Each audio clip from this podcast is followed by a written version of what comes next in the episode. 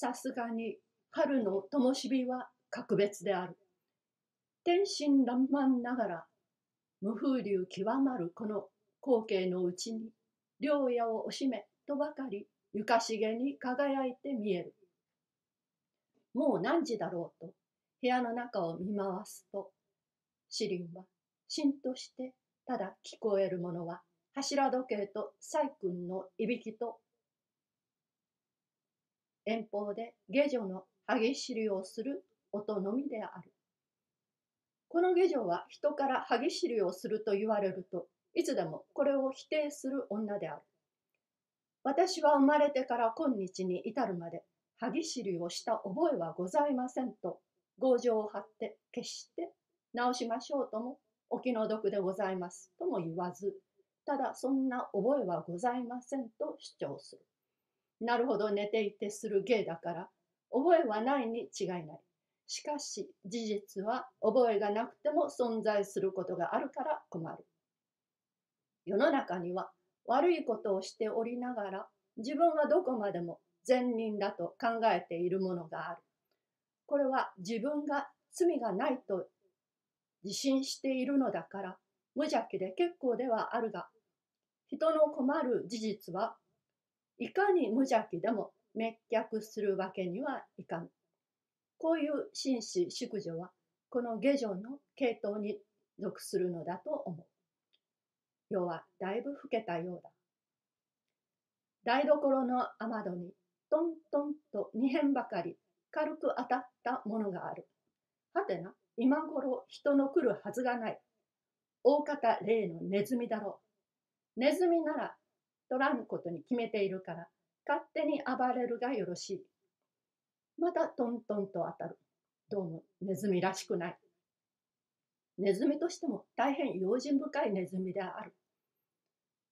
主人のうちのネズミは主人の出る学校の生徒のごとく日中でも野中でも乱暴狼藉の練習に余念なく便然なる主人の夢を強破するのを天職のごとく心得ている連中だから核のごとく遠慮するわけがない。今のは確かにネズミではない。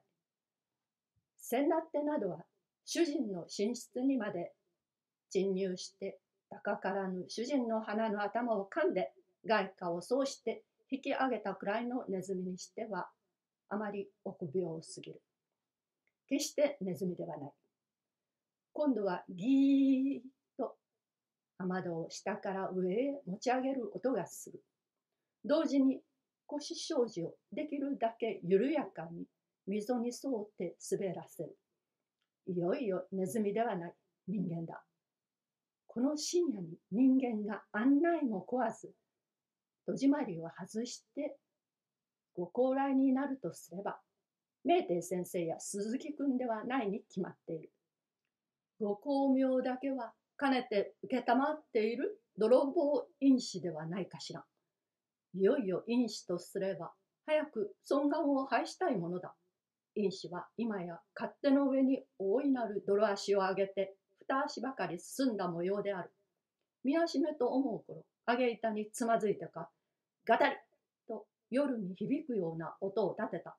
我が輩の背中の毛が靴履けで逆にこすられたような心地がする。しばらくは足音もしない。細君を見ると、まだ口を開けて太平の空気を夢中にドドンしている。主人は赤い本に親指を挟まれた夢でも見ているのだろう。やがて台所でマッチをする音が聞こえる。因子でも我が輩ほど野因に目は利かぬと見える。勝手が悪くて定めし不都合だろう。この時我が輩はうずくまりながら考えた。因子は勝手から茶の間の方面へ向けて出現するのであろうか、または左へ折れ玄関を通過して書斎へと抜けるであろうか。足音は襖の音とともに縁側へ出た。因子はいよいよ書斎へ入った。それぎり音も沙汰もない。我が輩はこの間に早く主人夫婦を起こしてやりたいものだとようやく気がついたが、さてどうしたら起きるやら。